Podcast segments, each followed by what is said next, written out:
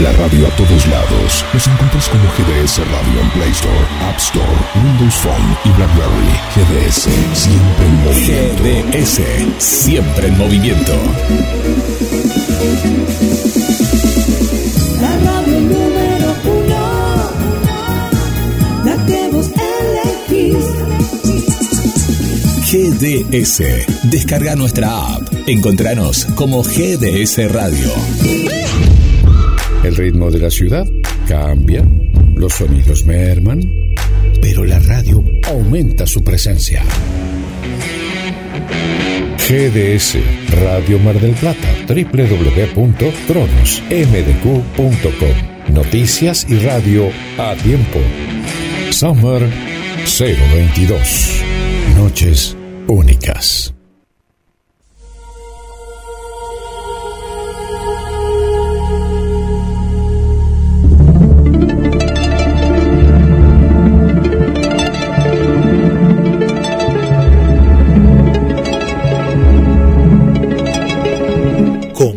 En GDS 10 años la radio que nos une. A las puertas de Magonia un viaje a la frontera de lo imaginal. Mitos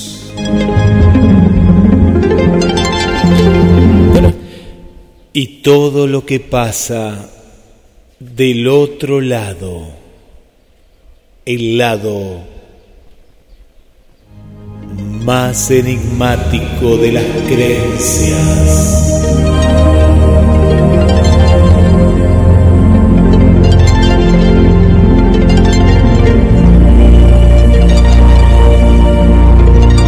Y le damos la bienvenida al creador y conductor del programa, el señor Carlos Matos. Buenas noches, amigas y amigos de A las Puertas de Magonia, un viaje a la frontera de lo imaginal. Hoy hablaremos del familiar, un licántropo que habita el noroeste argentino. El familiar, ese perro negro enorme que persigue a los obreros de los ingenios, ¿es un mito? ¿Es real? ¿Es tangible? ¿Es un mito potenciado para explotar a los obreros? ¿Existe realmente? ¿En qué límites se mueve? ¿Nos indica lo liminal? El 3 de octubre de 2020, en el programa número 10, conversamos con Nicolás Miranda, un docente de Mar del Plata, y nos contó su experiencia con el familiar. Pasó mucho tiempo de aquel encuentro. Hoy vamos a revivir esa entrevista. Pero antes escucharemos un informe del canal Ni mitos ni leyendas de YouTube para poner en contexto este tema del familiar. Hoy queremos volver a las leyendas argentinas, a los mitos de nuestro país y tratar de desentrañar qué mecanismos alientan estos mitos. Dijimos que el familiar es un licántropo. Tal vez esa definición o clasificación no sea correcta, ya que licántropo habla de los hombres lobos, de una metamorfosis. Si bien el familiar tiene forma de perro, es un cánido, y en algunos casos se dice que es un hombre metamorfoseado en animal, la mayoría de las crónicas o reportes hablan directamente de un perro asociado al demonio. Un perro negro, similar a un ovejero belga, pero de un tamaño mucho más grande, con ojos rojos en algunos casos y ojos negros en otro. El familiar camina durante las noches por las instalaciones de los ingenios azucareros. Y se habla de un pacto perverso entre los dueños de los ingenios y esta entidad que hace prosperar a los dueños, a los empresarios, a cambio de sacrificar un obrero por año. Esto nos recuerda viejos mitos, por ejemplo el de San Jorge y el dragón. San Jorge y el dragón, un mito cristiano profundamente arraigado.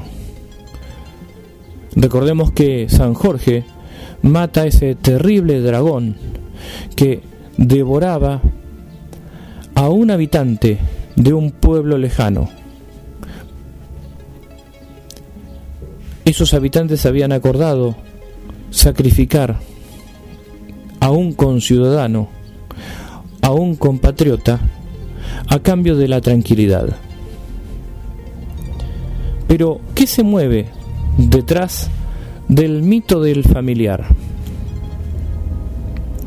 Vamos entonces al primer informe y a continuación volveremos al archivo de nuestro programa para recordar la entrevista realizada al docente Nicolás Miranda.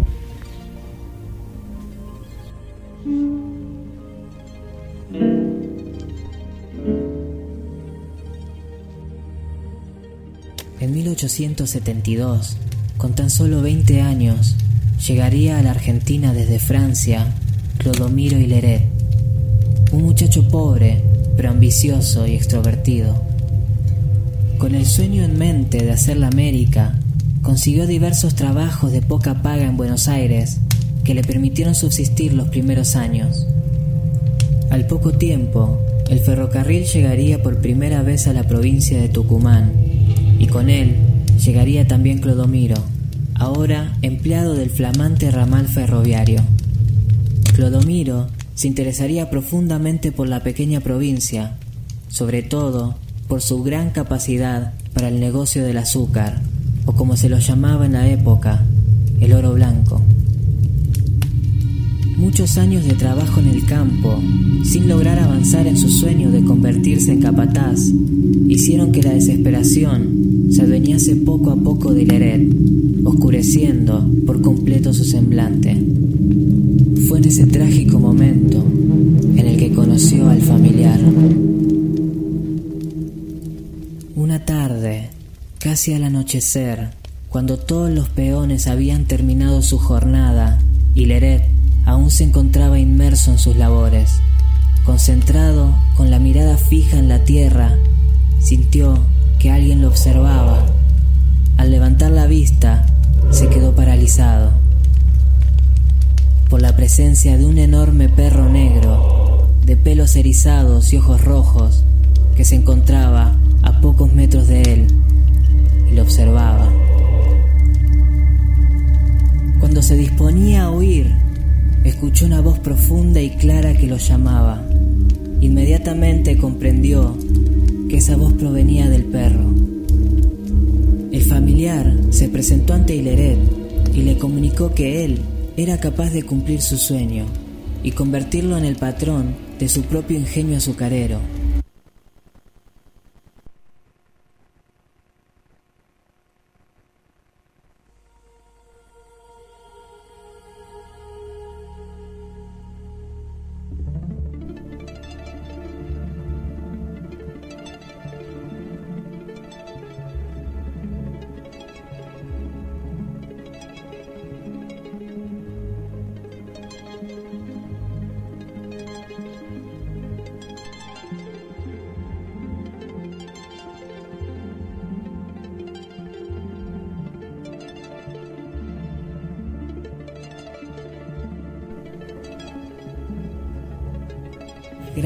Siglo XIX en la región, llamado Santa Ana. Poseía casi 30.000 hectáreas y más de 1.700 empleados. El complejo contaba con luz eléctrica, 50 kilómetros de vía férrea, una central de teléfonos y 10 escuelas primarias. El sueño se había cumplido y así también el pacto con el familiar. Era sabido entre los peones que durante las noches se podía ver deambular entre las maquinarias o entre las cañas de azúcar una enorme sombra negra, a veces en cuatro patas y otras en dos, como si fuese humano, con un característico olor a azufre y realizando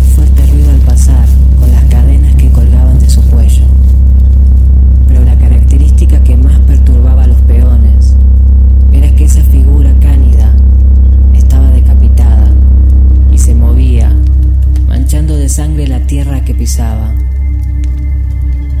También era sabido que una vez al año el patrón mandaba llamar a un peón, generalmente el más rebelde, contestador y menos aplicado, para que realizase un trabajo especial que consistía desde buscar alguna herramienta hasta ayudar a alistar una vieja maquinaria.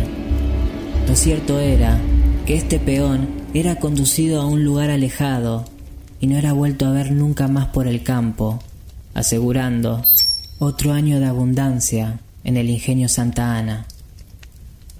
La suerte parecía nunca acabar en el próspero ingenio azucarero tucumano, hasta que el 10 de febrero de 1909, Hileret, en uno de sus tantos viajes a Europa, muere en alta mar. Santa Ana podría ser hoy en día una potencia en la región, pero Hileret cometió un grave error. Es importante que el dueño del familiar comunique el conocimiento del pacto realizado a sus hijos antes de morir. De otra manera, el familiar no será alimentado y buscará un nuevo dueño, dejando así una maldición sobre la familia y llevándola a la bancarrota.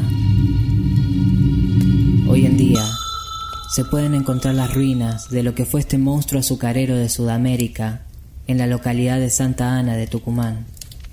Clodomiro, hasta el día de su muerte, dijo de verle todo su éxito a un muy cercano y querido familiar.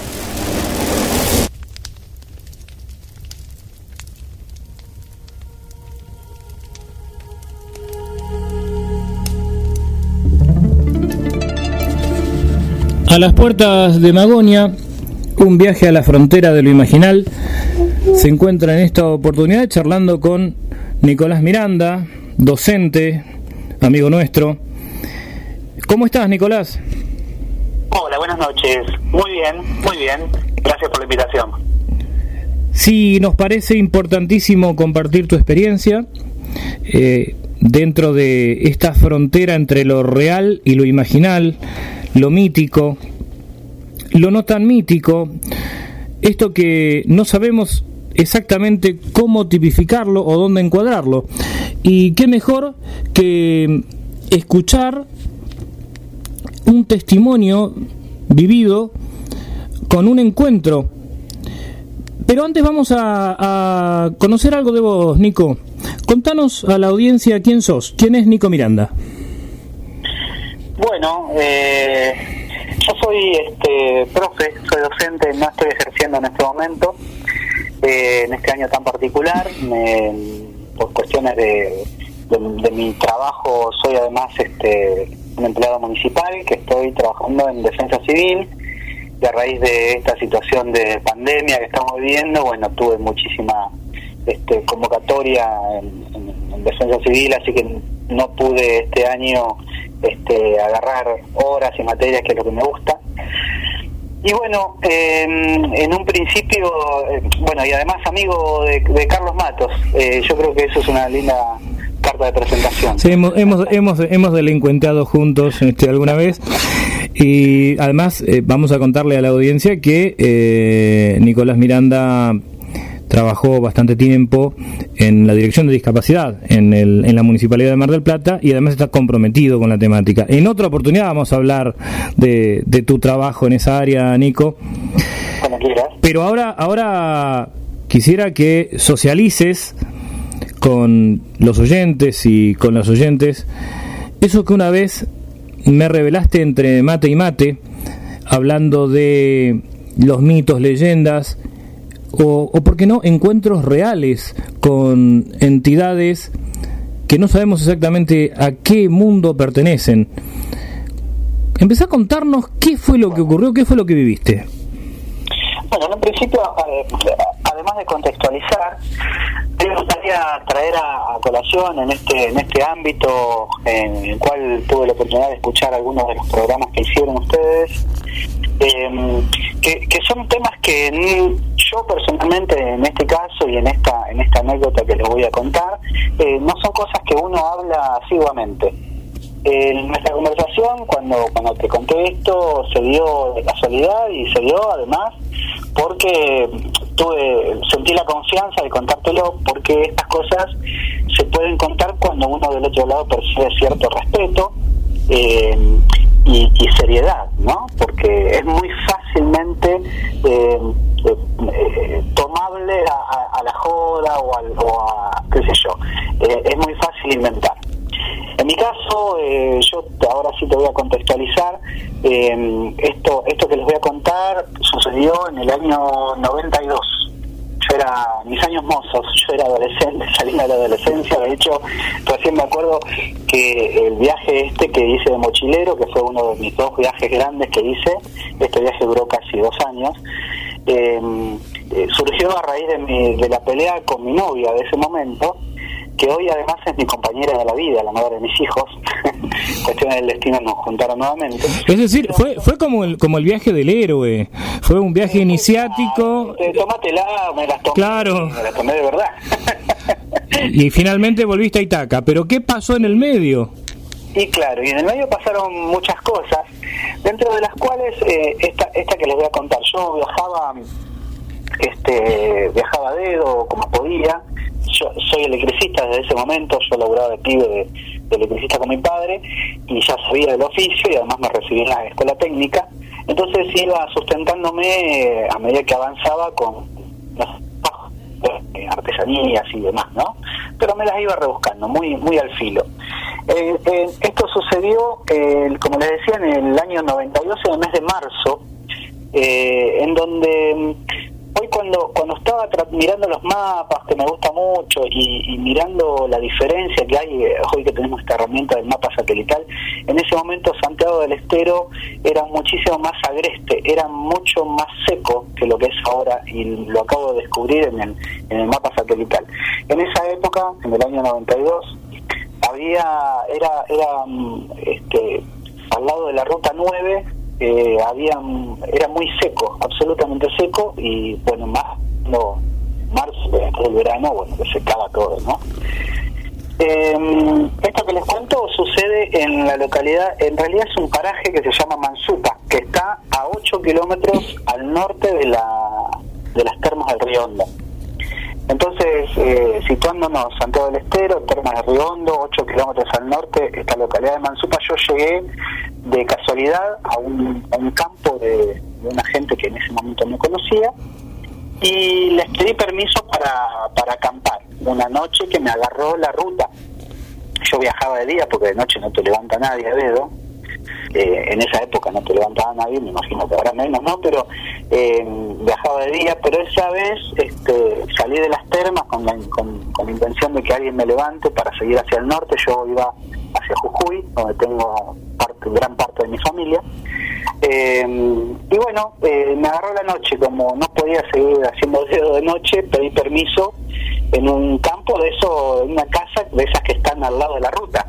Imagínense Ruta 9, si alguien la conoce, se van, se van a dar cuenta que entre el asfalto y el alambrado hay aproximadamente unos 40 metros, 30 metros de distancia y como era noche ya las luces tenues de al lado de la de, de, de, del campo una luz tenue al lado del campo llama mucho la atención entonces yo vi una casa y me acerqué a, pedir permiso para acampar cuestiones de- del- destino hicieron que esa con esa familia me quedase yo varios días, fueron como 15 días aproximadamente, hasta que sucedió esto de la historia que les voy a contar el día de hoy. ¿Y cómo, cómo te recibió la familia? Porque alguien que viene de, de la provincia de Buenos Aires, esto, esto lo hemos compartido porque tanto vos como yo tenemos familiares, familia en el interior del país, eh, y aunque vivamos en Mar del Plata nos toman como, como porteños, ¿no?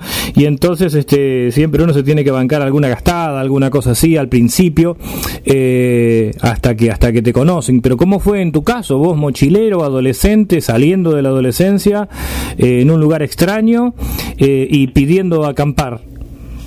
Bueno, en ese momento eh, yo tenía un poco más de pelo y un poco menos de panza que hoy. Este, mochila y, y- pero siempre me caractericé por por ser muy respetuoso, sobre todo porque mi familia fue una familia de campo. Entonces, entendiendo en cierta forma la manera, este, fui a pedir permiso y me atendí primero uno de los de los changos ahí de, de mi edad, jovencito.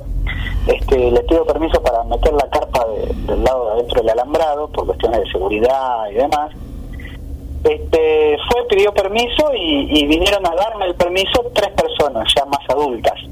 Eh, y esas personas me, me, investigaron un poco primero para ver, lógicamente, ¿no? Para ver qué hacía, qué no hacía. Y charlamos un rato. Y ese rato que charlamos, bueno, le conté de dónde venía, qué hacía, cómo iba viajando, cuál era mi manera de viajar y hacia dónde iba y demás. Y bueno, les caí en gracia. Entonces, este, yo venía medio flojito de flojito de olla, eh, venía comiendo pan casero y, paté, la verdad. Eh, y hoy, hoy me acordaba de eso, ¿no? Entonces esa noche, casualmente, había una fiesta en la casa esa. Yo cuando llegué a la noche, cuando llegué a la, a la tarde noche al- a ese sitio, eh, ya sentí el- el olor del fuego y el olor de, las- de los primeros pedazos de carne que estaban asando. y no paré por eso, paré porque paré. Pero bueno, eh, armé mi carpa y muy respetuosamente me metí dentro de la carpa y me, me preparé para, para pasar la noche para seguir al día siguiente. Eh, al rato que, armé la carpa y demás, este, yo ya había tenido una charla un rato con esta gente, me vienen a decir que estaba invitado a al cumpleaños, que era el cumpleaños de un tío de la familia que festejaban ahí. Familia de campo, muy, muy sencilla, muy, muy macanuda, muy abierta, de corazón abierto, como es la mayoría de la gente de campo. Entonces, este, muy humildes además. Eh, me invitan y yo con mucha vergüenza, sabiendo además que en el norte decir que no es desprecio, y un poco empujado también por el estómago que me decía que vaya, me acerqué y bueno, ahí ya me convidaron a asado, empanadas, y al rato salió una guitarra, yo, yo hago un poquito de música, y también me puse a guitarrear y, y cantando y, y esas cosas el, el alcohol, el fuego, la guitarra y, y, y las noches en el campo generan una hermandad que es difícil de explicar. Sí, la sí. que terminamos abrazados cinco y media de la mañana, éramos eh, contando yo mis anécdotas, mis historias de vida de, de- de ese viaje. eh, con las ya éramos los jóvenes solamente que, que sobrevivíamos a, a- a la noche, ¿no? Eh, terminamos haciendo una, una, una linda relación que luego se torna, ami- con el tiempo se tornó una amistad. La cuestión que a las 5 de la mañana yo no, no podía salir de vuelta a continuar mi viaje a, a las 7 como tenía pensado, nada, me tiré en la carpa y, y tipo 2 de la tarde me despierto para Claro. continuar. Y ya me, me habían hecho otra invitación y bueno, ya la cuestión que, como las adelanté hoy, terminó siendo una visita casual de casi 20 días, ¿no?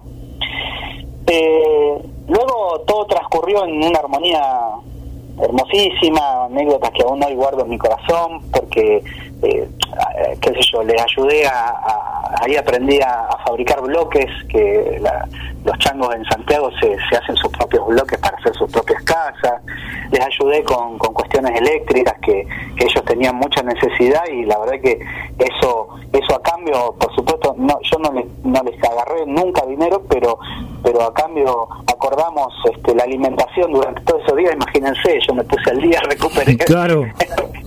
recuperé la falda que, que traía y bueno, como saben cómo se come en el campo y demás, ¿no? Todo muy armonioso y la verdad que... Las, las latas de paté eh, fueron un recuerdo del pasado, por lo menos por un tiempo. Totalmente, de hecho el día el día que me fui, que me fui intempestivamente, eh, por lo que les voy a contar en, un ratito, eh, me fui con, con mercadería y con y con este comidas regionales que me hicieron ahí en esa casa y la verdad que fue hermoso. Cuestión que mm, este, pasando los días, bueno, fuimos, nos hicimos este, un equipito de fútbol, ellos ya tenían, me incluyeron en un equipo de fútbol, yo en esa época también jugaba algo, este, y bueno, conocí las verdaderas termas, las termas del medio del monte, termas de, de, de Río Hondo, eh, además de, las de las turísticas, en el medio del monte de Santiago del Estero, eh, caminando muchos kilómetros llegás a las termas verdaderas, vertientes de agua caliente que salen en el medio del desierto, en medio de la nada. Este, esas las conocí eh, eh, con, con, esta gente, con estos chicos, y bueno, pasaron los días eh, como una experiencia más hermosa de, de, de, mi viaje, que, que, fue mucho más largo, pero en, en particular esa fue una, una etapa hermosísima. Hasta que un día, eh, resulta que a mí me gusta, siempre me gustó el folclore, ¿no? Aún hoy, eh, un poco por mis raíces, había una, una, un, una fiesta regional. Yo sinceramente no recuerdo de, de, qué era la fiesta regional, pero era en las termas de Río. A la ida, yo me fui en el colectivo, como si fuese de acá, el, un colectivo interurbano, por ejemplo, no sé, el 717, que te lleva hasta la Sierra de los Padres, Santa Paula, bueno, como si fuera uno de esos. Me voy en el colectivo y estaba tan linda la noche, tan lindo el festival, que había varios grupos eh, así, este, al aire libre, en forma gratuita además este que se me hizo tarde y se me hizo tarde ya me crucé con algunos de estos changos que que, que, era parte como de la familia que ya te invitan algo y que bueno eh, la cuestión que se me hicieron a las 3 de la mañana aproximadamente el último colectivo se iba a las 12 de la noche y yo a las 12 de la noche estaba en el medio de la fiesta, así que dije, no, me sigo, me sigo de largo, después veo. Después veo, era la única opción que tenía era volverme caminando estos 8 kilómetros por la ruta 9 hasta el paraje de este Mansupa, hasta esta casa donde yo tenía mi, mis pertenencias, mi, mi, lugar donde dormir, que dormía mi carpa, ¿no? Así que este, empecé a, emprender el, el, viaje, me acuerdo que esa noche era una noche muy, muy cálida. Y, y, y no sé si sucederá ahora, viendo, viendo cómo ha cambiado el paisaje de Santiago del Estero, eh, pero en aquel momento eh, la, la, tierra que volaba, el polvillo, que es un polvillo como si fuese talco, eh, la tierra que volaba, eh, si uno miraba hacia el horizonte, eh, veía como si fuese una niebla, una especie de niebla. Aunque si mirabas hacia arriba, veías las estrellas. Entonces, eso, eso denotaba el, el el, polvillo que flotaba en el aire, que incluso te, cuando te, te, limpiabas la nariz tenías siempre tierra, ¿sí? Eh, así que bueno, encaro, encaro la, el, el, viaje hacia, hacia el lugar donde tenía mi carpa, eh, no sin antes agarrar un, no sé por qué, pero agarré un palo, un palo tipo bastón, eh, tipo, no sé si ubicás esos palos, este, no sé cómo se llaman, tipo, viste, el, el, el de Gandalf, el de... sí, sí, lo, los palos que se usan normalmente cuando uno va de excursión o quiere escalar una, un, un, una montaña un, o un cerro, mejor dicho, algo suave, y va con Exacto. ese tipo de, de, palos. Claro, tipo un bastón, porque sí. yo ya sabía que en la ruta te iba a tener que caminar eh, al lado de la ruta, no muy cerca de la ruta, no arriba del asfalto, por supuesto, pero eh, iba por un camino este, que era solamente piedras, o sea, entre la ruta y el alambrado no había nada, era solamente piedra. Así que, nada, agarré el palo ese y me fui. Y además, este, yo llevaba siempre conmigo, durante todo el momento de mi viaje, llevaba un rosario que me había regalado mi abuela. Ese rosario aún hoy sigue siendo mi compañero, ¿no? Está, está acá, eh, lo tengo conmigo. La cuestión que... Eh, ahí prendo mi, mi, caminata, tranquilo, sin demasiado apuro. 3 de la mañana, a ver, vamos a, a recapitular. Terminaba la, la farra de, en, en, Termas y salías vos entonces a la ruta eh, para, para llegar hasta, hasta Mansupa. El colectivo que habrías tomado es el, el que va de Termas a, a Tucumán, el que no pudiste tomar porque se, se, se terminó, la- se pasaron las horas, digamos. Eh, exacto, exacto. Claro. Es, un colectivo interurbano que ya después de las 12 de la noche no no, no circula más. Entonces, a las 3 de la mañana, en una noche estrellada y con ese polvillo en suspensión, que, que es como una especie de bruma, en ese marco es que vos empezaste a caminar al lado de la ruta. Correcto. Bien. Bien, así que nada, empiezo a caminar y ahí este hay una, aproximadamente la mitad del camino hay una curva, una curva grande que tiene un cartel, no, no recuerdo qué era el cartel, pero un cartel muy grande, no un cartel luminoso, no un cartel de esos que se iluminan cuando, cuando pasa un auto lo ilumina, ¿no? Sí, sí, una especie de, de fluorescencia con, con, con las luces de los vehículos. Exactamente, exactamente. Había un cartel que era muy llamativo, ¿no? Eh, que por ahí haciendo un poco de memoria me acuerdo hasta qué tenía el cartel ese. La cuestión que este en- cuando voy llegando a ese sitio, que era más o menos la mitad del camino, eh, se me acerca que, que, viste que en el campo se escucha de lejos eh, el sonido, ¿no? Se me acerca y yo escucho de lejos que empiezan a torear unos perros. Y a medida que me voy acercando, los perros se ve que están al lado del alambrado, empezaron a venir para mi lado. Cuando se van acercando, yo noto dentro de la oscuridad, porque la verdad que era una noche sin luna, eh, Claro. estaba bastante, bastante este, oscuro, eh, noto que, que sobresalía la imagen de un perro que era más grande que el resto, ¿no? Eran varios perros, eran varios perros y uno un poco... perros, Bien. eran, no sé, 6, 7, 8 perros, 6, 7 perros, suponte.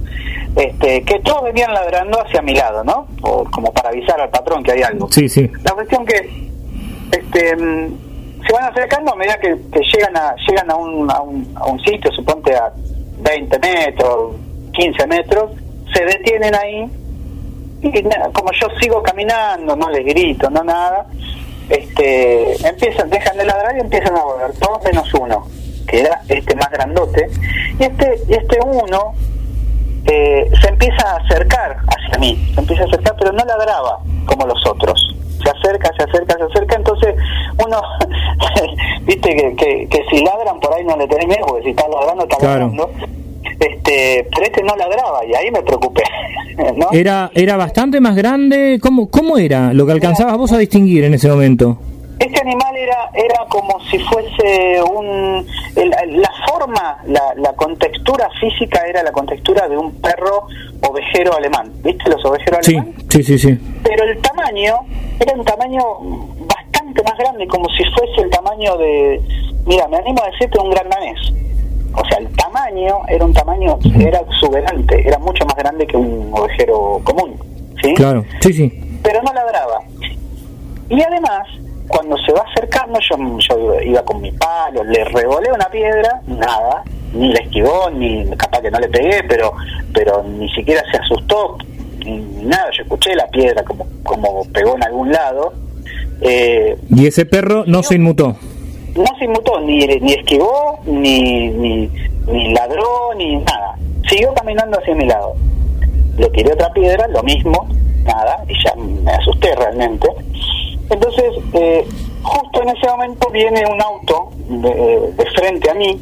Yo iba, eh, seguía avanzando, pero el auto que venía de frente, yo acordate que yo estaba, no estaba pegado a la ruta, estaba a unos metros de la ruta por Claro. ese auto lo, lo ilumina al, al animal y a mí seguramente también. Y ahí es donde lo veo. Y lo veo, este, yo hasta hace poco tiempo tuve una perrita, eh, una ovejero belga. Es un, como los ovejeros alemán, pero con todo color. Todo negro, sí. Claro. Este, el pelaje era así, un pelo largo, eh, eh, negro, absolutamente negro, pero lo que más me llamó la atención es que el perro no gruñía, no ladraba, no nada. Lo más llamativo fueron sus ojos, que se los vi, su- se acercó hasta 5 metros de donde estaba yo, más o menos, ¿no? Eh, y los ojos eh, eran negros, los ojos, y negro la parte blanca del ojo, era todo negro. Eso es lo que me llamó más la atención. O sea, era, era un perro como un ovejero belga, pero del tamaño de un gran danés, con los dos ojos completamente negros, y no, no emitía sonido. ¿Percibías alguna sensación de presencia o algo, o, o simplemente era la, la, la figura del perro? Eh, mira, te, te voy a ser sincero, la sensación era de miedo. Claro.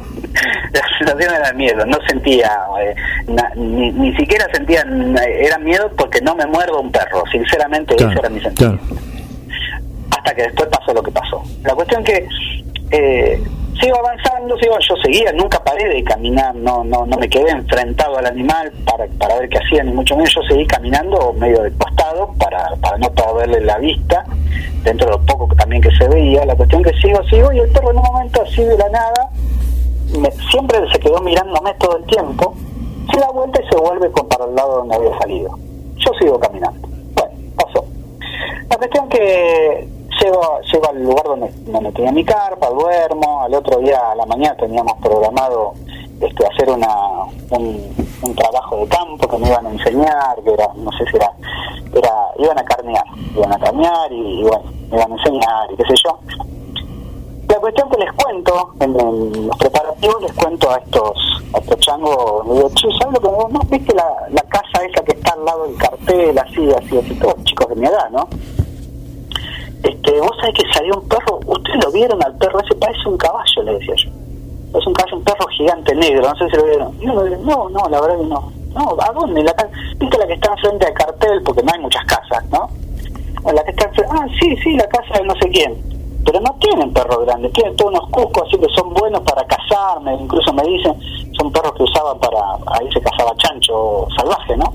Nico, Nico, va- pero vamos a hacer una cosa, porque eh, la- eh, eh, tu, tu relato eh, eh, causa, causa mucha tensión y, y- y cierto escalofrío también. Eh, vamos a, a escuchar a los oyentes y volvemos eh, con la segunda parte de, de esto que nos estás contando, este testimonio que nos estás com- compartiendo acerca de- del encuentro con este perro que no sabemos si es perro por el tamaño, por la forma, por, por la figura, por la contextura y por sus actitudes. Eh, enseguida, enseguida volvemos, estamos charlando con Nicolás Miranda, docente, además un, un gran amigo nuestro.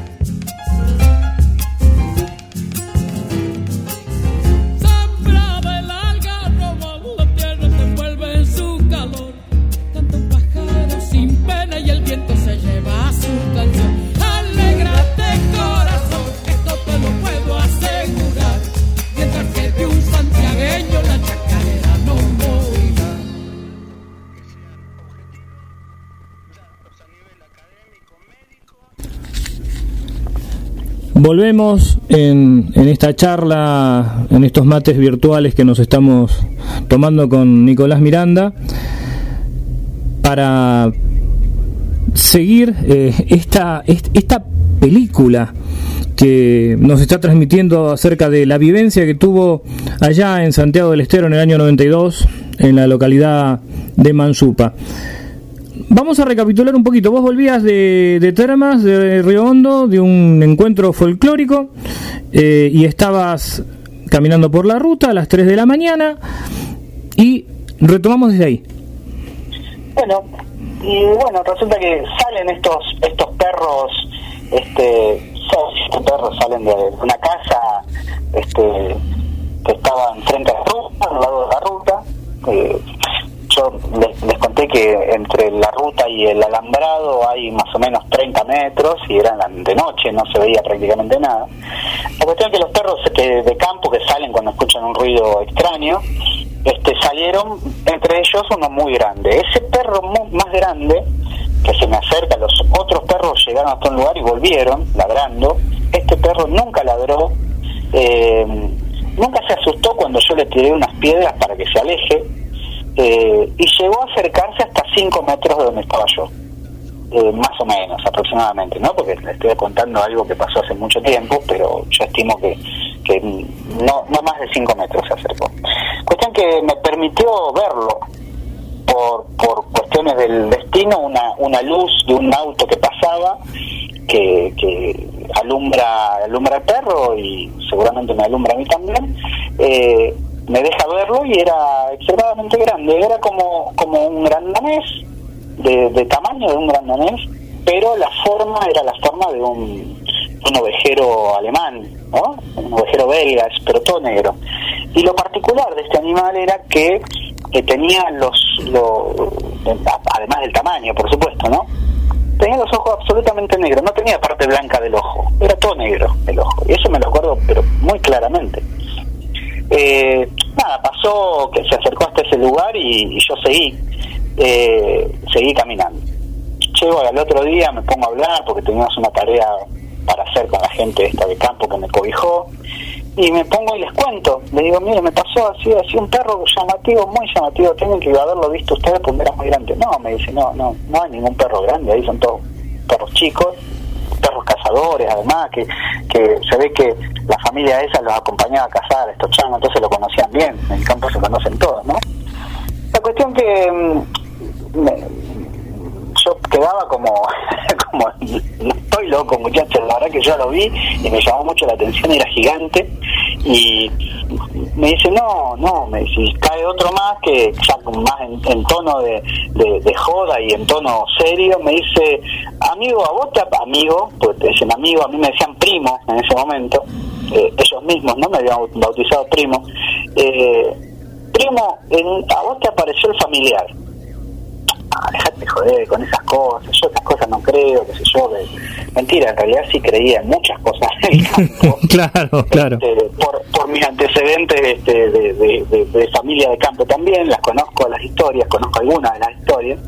La cuestión que, este, no, no, déjame joder, me están cargando ustedes. Y también sé que, que muchas veces a la gente de campo, porque me ha pasado durante mucho tiempo con mis primos de campo, que, que, que les gusta a veces burlarse ¿no? de, los porteños. A nosotros ellos nos tienen como porteños y, y así como nos llama la atención la manera en que se ma- manejan con las faenas los animales, o manejan las herramientas de campo, se maneja que las costumbres y demás, para nosotros es todo novedoso. Entonces también les gusta un poco mofarse de eso y sé que está dentro de lo, de lo tradicional el, el tema de por ahí este, tomar el pelo al que es de afuera, al foráneo, ¿no? Con por supuesto siempre con respeto, pero es muy divertido para ellos.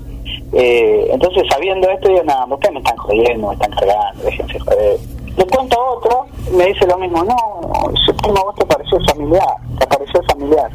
Dice, guarda con eso, pero me lo decían un poco en juego, un poco en serio, entonces yo no, no, no le daba... Claro, vos no sabías si, si esto del familiar era simplemente para ponerte a prueba, a ver qué tan canchero era el porteño, entre comillas, o, o cómo venía la mano. Y claro, porque también había sucedido en un par de ocasiones cuestiones de, de campo que me ponían a prueba y se reían, nos, divertíamos todos, ¿no? Sé yo, alguna pialada, alguna alguna cosa de esas que, que yo no sabía hacer, nunca lo supe hacer, porque no- Claro. no, no viví un tiempo ahí. Entonces ellos se divertían, entonces yo lo tomé desde ese lado. Hasta que uno me dice, mira, hace una cosa, An- es verdad, dice, es verdad, en serio, primo, me dice, ten cuidado con eso porque con eso no se jode. Me dice, andá y hablale a la abuela. La abuela era la entidad, era la, la, la persona más anciana de la familia. Era, era la matriarca, en cierto modo. Eh, exactamente, exactamente. Era además la, la, la, la, referente de un montón de cuestiones. Claro. Eh, a mí, por naturaleza, yo tengo muchísimo aprecio y respeto por los viejos por la carga cultural que traen, ¿no? Me encanta escuchar a, a los viejos contar sus historias. Entonces les tengo mucho respeto y me, me gusta, ¿no? Entonces, este, me dicen, anda, preguntale a la abuela. Me dicen, nosotros no le decimos nada, vos andá y decirle, contale cómo fue y ella que te diga. Bueno, listo, me voy. Yo medio con duda, y le digo, abuela, escúchame una cosa, le hago una pregunta. ¿Sabe que me pasó anoche así, así, así? Este venía y bueno, le cuento toda la historia. Y la abuela, que estaba sentada en un, en un banquito, este, en esos pisos de tierra, de patio de tierra de Santiago, este, al lado de un limonero, me acuerdo clarito como si fuese hoy, un limonero este, que tenía unos limoncitos pequeños que daban muchísimo jugo, se usaban, ahí aprendí a comer la empanada con limón.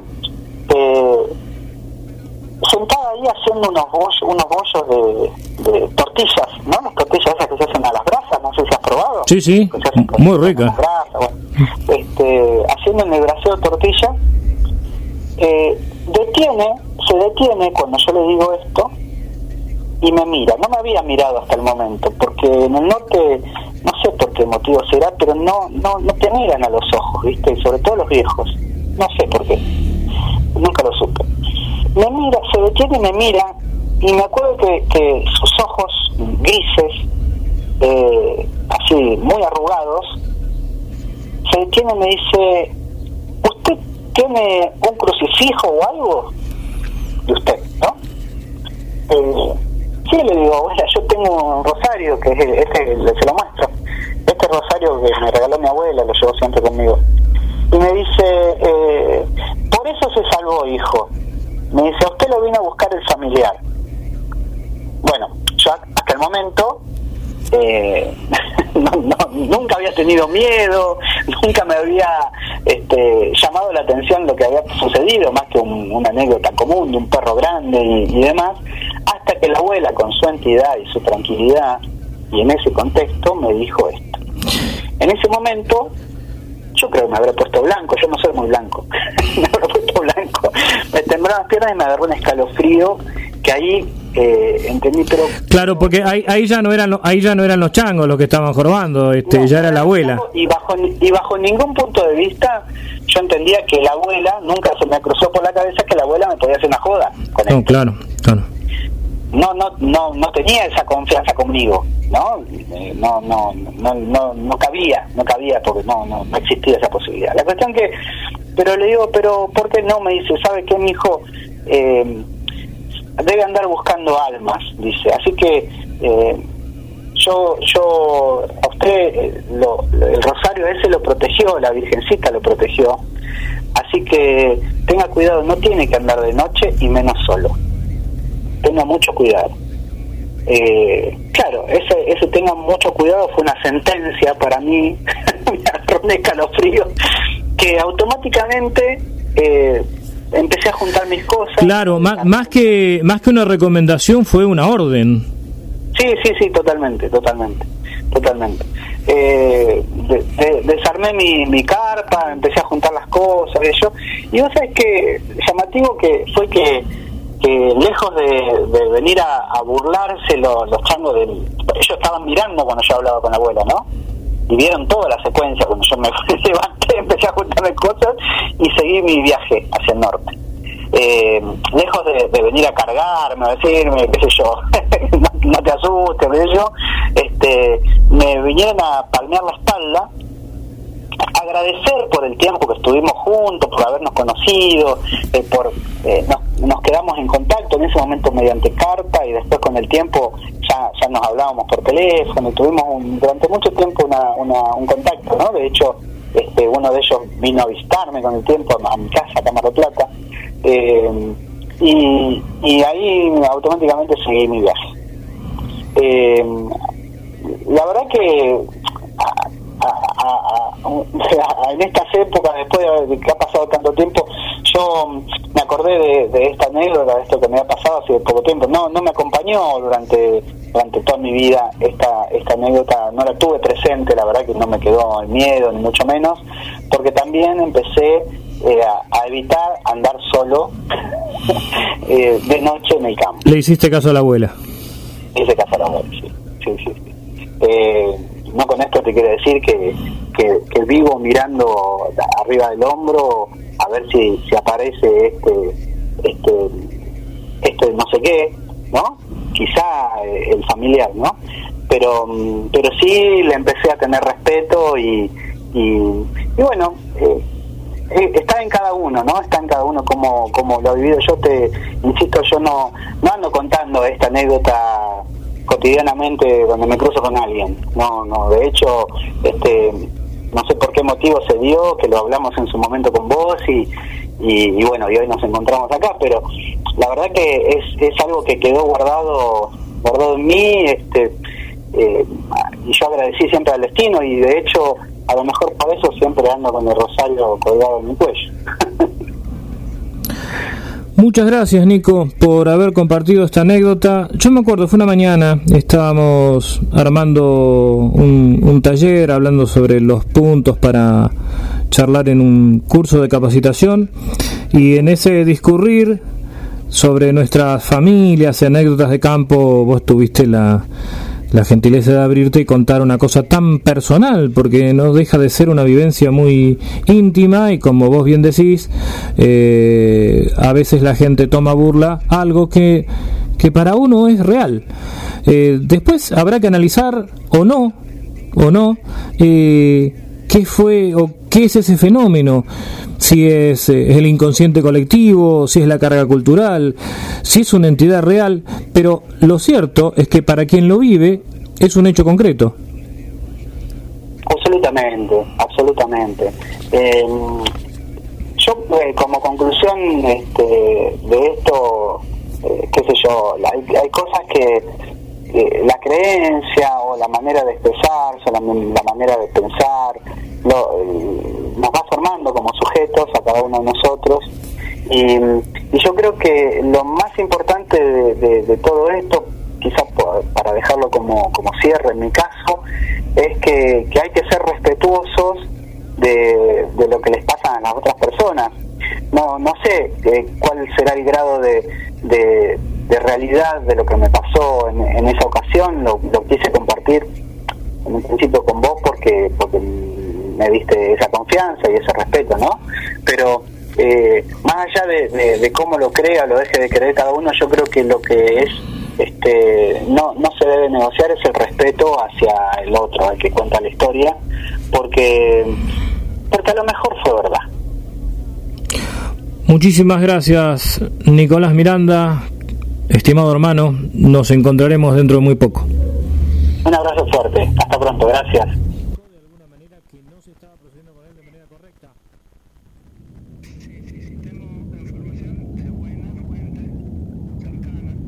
Yo soy aquel cantorcito, yo soy el que siempre he sido.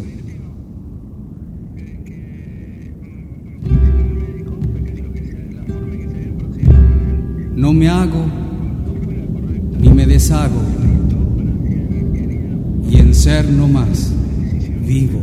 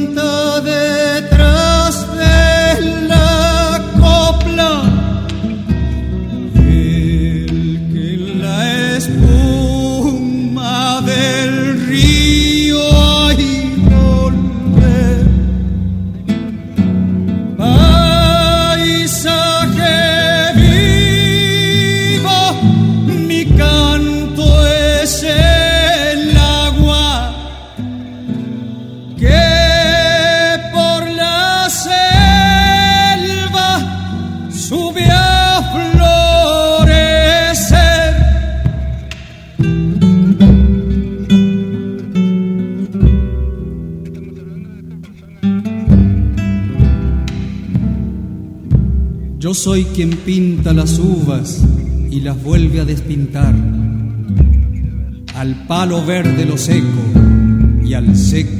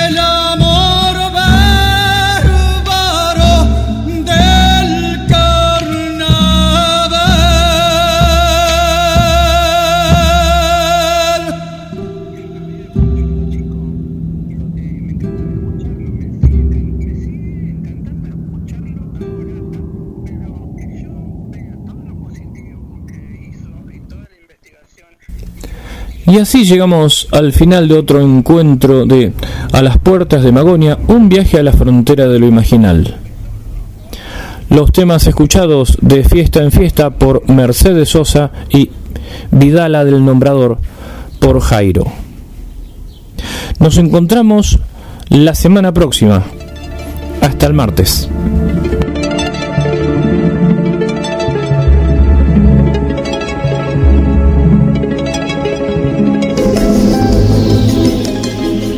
Cuando la oscuridad se fusiona con nuestras melodías. GDS Radio, la radio que nos une. Escúchanos en www.gdsradio.com.